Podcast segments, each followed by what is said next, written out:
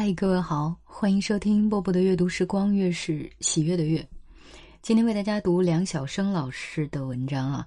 梁晓声前段时间央视热播的《人世间》就是他的作品。我们来听《双琴记》。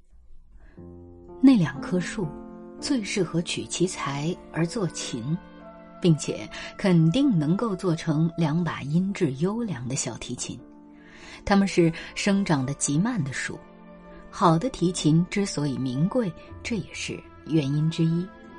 那位七十余岁的老制琴师呢，一生已经做过无数把音质优良的小提琴了。他的经验是，一棵那样的树只能锯取一段，做成一把音质优良的小提琴；若锯取另一段再做一把，音质将比第一把小提琴逊色得多。老了老了，他就生出一个夙愿来，打算同时做两把小提琴，使他们在音质上不分轩轾，都成为名琴，传于世。于是，老制琴师在土地最适宜的地方种下了两棵同样的树。琴取于材，材取于树。老制琴师守望着两棵树已经十余载了。两棵树在三千六百几十天里，不但各自增加着年轮，也像少年和少女渐渐长成健壮的青年和标致的女郎一样，深深的相爱着了。他们彼此欣赏，彼此赞美，通过叶片晃动时发出的沙沙声响，永不厌倦的诉说着缠绵的情话。当他们的枝条长了。他们是多么的盼望起风啊！借助风的吹拂，他们就可以彼此亲到对方的身体了。那枝条和枝条的触绕啊，那叶片和叶片的摩擦呀，便体现着他们之间的一种柔情蜜意了呢，便是他们的销魂时刻了呢。他们是那么。爱悦对方的心知，他们是那么喜欢对方的每片心叶，宛如男人爱悦女人白润的肌肤，宛如女人喜欢男人的浓眉和硬发。当风高四级以上，他们的树冠将会被整体吹弯，树冠依偎向树冠之际，他们便用所有的手臂趁机彼此拥抱。那时。他们都会幸福的发出陶醉的呻吟。但是，老制琴师却病倒了。他知道自己将不久于人世。有一天，唤儿子至床前，殷殷叮嘱道：“儿子呀，世人对于任何事物，包括人的才能，总习惯于评论出个孰高孰低。我曾有位师兄，他是我最敬佩的制琴者。”但是他没能经得起世人在我们之间进行的孰高孰低的评论，他是怀着对我的记恨死去的，这一点我很清楚，所以我一直有个夙愿，想要制成两把音质同样优良的小提琴，以此向世人证明，世上有些不同事物的美好是同样的。在美好和美好之间，为什么还要比来比去呢？这是由于人心的偏狭导致的愚蠢啊！儿子呀，我想做的事，我是做不到了，你可一定要替我做到。我认为人是需要这种教育的。第二天，老制琴师就死了。后来，他的儿子伐倒那两棵树，锯取了他们各自最好的一段，以同样的耐心和细心制成了两把小提琴。他请来了一流的小提琴演奏家试琴，小提琴演奏家拉了一支名曲后，制琴轻松片刻，复操琴演奏同一支名曲。琴音中断，制琴师的儿子问：“大师啊？”您认为哪一把琴的音质更优良呢？小提琴演奏家奇怪的反问：“小伙子，难道我刚才不是在用同一把琴演奏吗？”“不是的，大师，是两把琴呢。趁您分神，我调换了它们。”大师惊叹的说：“真不可思议！如果连我都不能区分，那么他们就是音质同样一流的两把小提琴了。大师恐自己的结论不够权威，又请来了他的朋友，一位直棒资历和声望极高的指挥家。我们都知道，一流指挥家的耳乃是区分音调和音质的最敏感的仪器，指挥家也没能区分开来。经两位大师做出了权威性的结论，制琴师的儿子如释重负。他把两把琴送到了琴店，郑重的交代：如果有谁在这两把琴中反复比较、挑选，自以为是的评优评劣。那么，无论他最终选择了哪一把，无论出价多高，都不卖给他。如果有人说他们是同样好的琴，那么可以将两把琴都送给他。如果是两个人，那么一人一把。在很长的一段时间里，两把琴既没被卖出，也没被送出。终于有一天，来了两位父亲，带着两名少年。两名少年是未来的小提琴演奏家。他们的父亲是好友，他们是陪儿子们来选琴的。两名少年的演奏水平已经达到了配拥有名琴的程度了。他们的目光不约而同地落在两只朴素的琴盒上，琴盒里是那两把音质同样优良的小提琴。于是店主取出两把琴让他们试一试。他们各拉一曲后，不约而同的对父亲说：“那正是。”他们所期望拥有的琴。店主问：“琴的音质总是有优差之分的，你们不需要交换了再演奏一曲吗？呃，如果你们出了门又因为对方的琴比自己的琴好而后悔呢？”他们的父亲也这么担心着，但两名少年频频摇头，都说以他们的耳听来，两把琴的音质同样优良。为了使大人们相信他们不后悔，他们毫不犹豫地交换了琴。都不需要试试了，店主又问：“不。”两名少年异口同声，于是他们幸运的接受了赠与。后来，他们果然都成了家，高超的水平加优良的琴，他们声誉鹊起。他们无论去何地，无论在什么地方，一直合奏着。世人欣赏他们的合奏，赞美他们的合奏，用尽美好的词汇形容他们的合奏。但世人的心里是有些古怪的，而且是易变的。人心奇堵分裂，有时甚于祈求和谐。不久，开始了他们之间孰高孰低的纷纭众说。水平一样，琴还没有差别吗？没有优劣的差别，还没有好和更好的差别吗？即使两把琴没有差别，他们的演奏风度也没有差别吗？明明有的呀！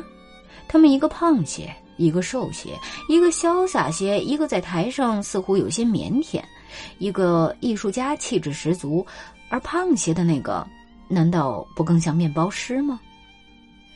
人心一旦发现了美中不足，其实和最初欣赏美食是一样快意的。那些日子里，正是传媒寂寞难耐的时候，没有某国发生政变，没有某国竞选爆出丑闻，没有瘟疫，没有自然灾害，没有飞机失事、轮船沉没、火车相撞，甚至连一桩明星的桃色事件都没有。寂寞啊，寂寞！人心寂寞，传媒也寂寞。于是，传媒一口咬住那众说纷纭。推波助澜，好比鸡犬叼住了一块枪骨，他们难免的不知所措了一个时期。在登台时，风度欠佳的那一个自觉的礼让风度翩翩的那一个走在前面，风度翩翩的那一个往往要挽着风度欠佳的那一个的手臂。于是，世人和传媒从风度翩翩的那一个身上看出了作秀，从风度欠佳的那一个身上看到了愧怯。于是，一部分世人开始同情那个像面包师的，而另一部分世人则主张，他们干脆分开算了。媒体亢奋了，男女记者们经常出现在两部分人中，一个劲儿的追问：为什么？为什么？商人们及时利用两部分人的心理和媒体的亢奋，用钱钞支持在报刊上、电台和电视节目中进行焦点讨论。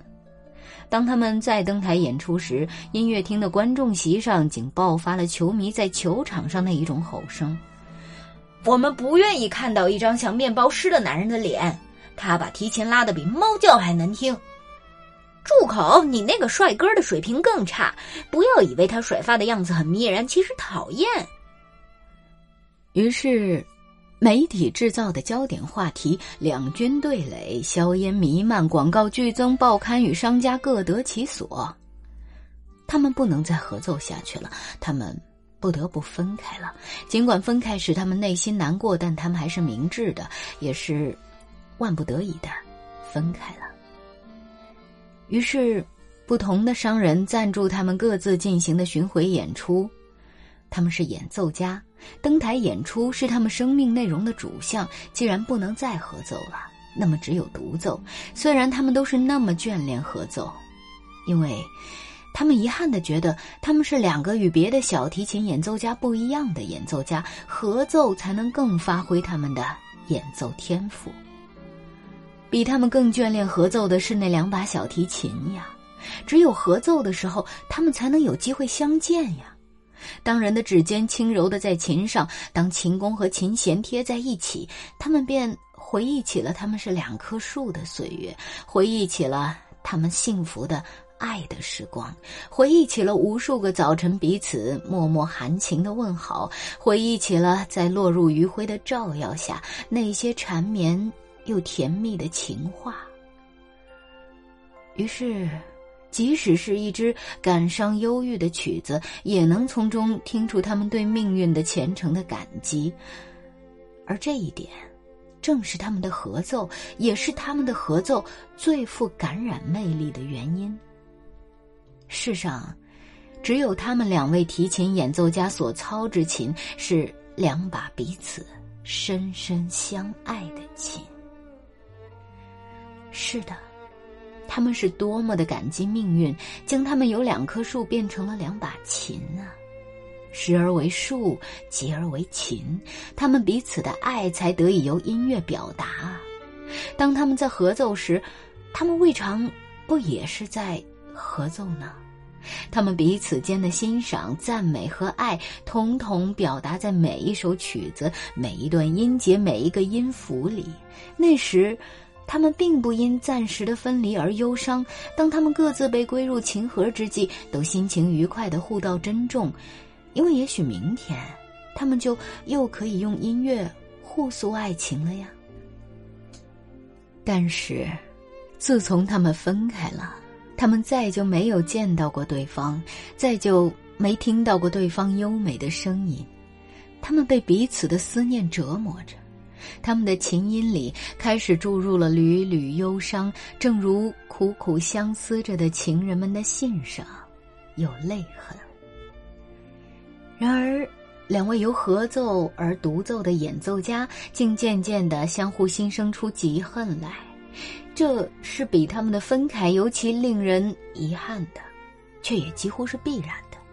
他们不知不觉的就坠入了别人的阴谋，那阴谋又并非是在密室里经过策划的，只不过是在人心寂寞无聊的时候油然而生着的一种默契，其主要成分也不外乎是记恨。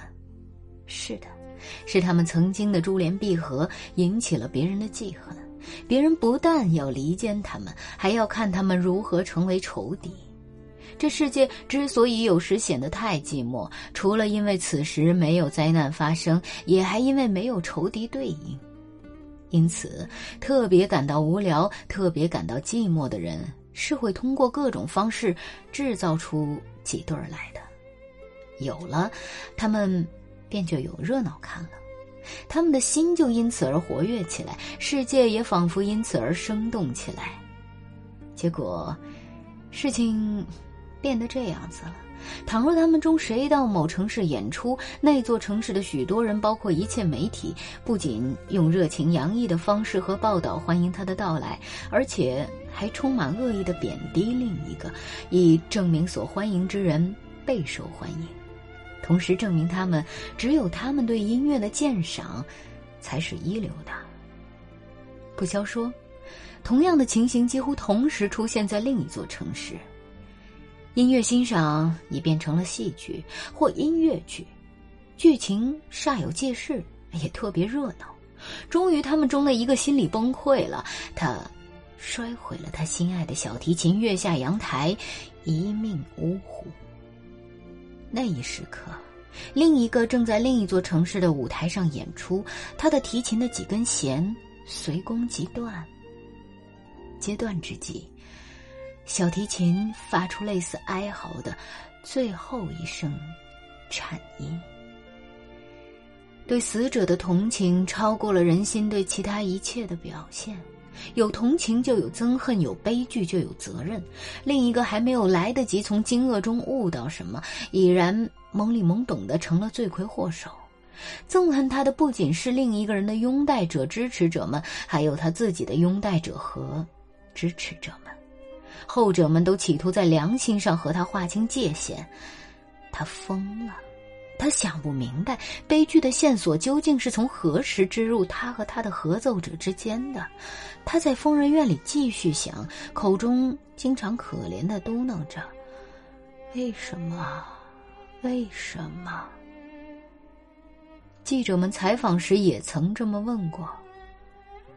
他那把琴被换了弦，又摆在琴店里了，然而无人问津。因为它已被视为不祥之物，事实上，它也的确成了不祥之物。只要琴弓一搭在弦上，不用拉，便会发出嚎哭一般的声音。是的，那真是一把小提琴在嚎哭，在为他不幸的爱人而嚎哭。他从琴店被送到寄卖店。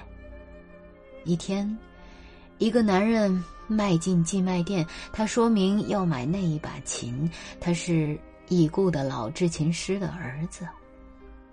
他被店主引到了堆放破旧杂物的仓房。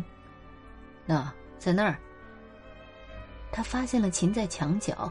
他刚走过去两步，琴堂里窜出了一条硕大的耗子。耗子已经在琴堂里安了家，一窝小耗子刚刚出生。那琴。也被咬得面目全非。当他离开寄卖店，走在路上，抚摸着那把破琴，他似乎已经失去生命，却还留着凄荒的尾温。在秋季午后祥和而温暖的阳光里，这个男人不禁的泪流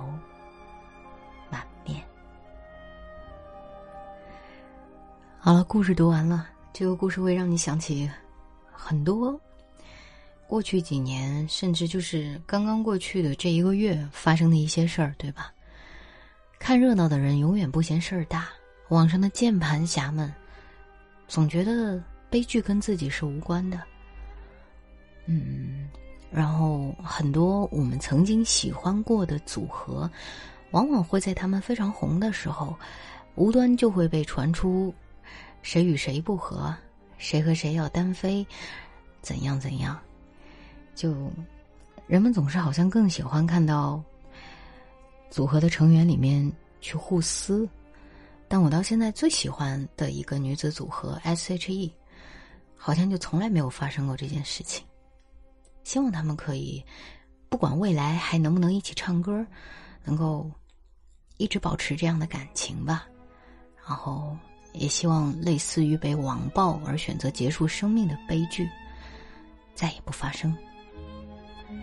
今晚就是这样，我是波波，在厦门跟各位说晚安了。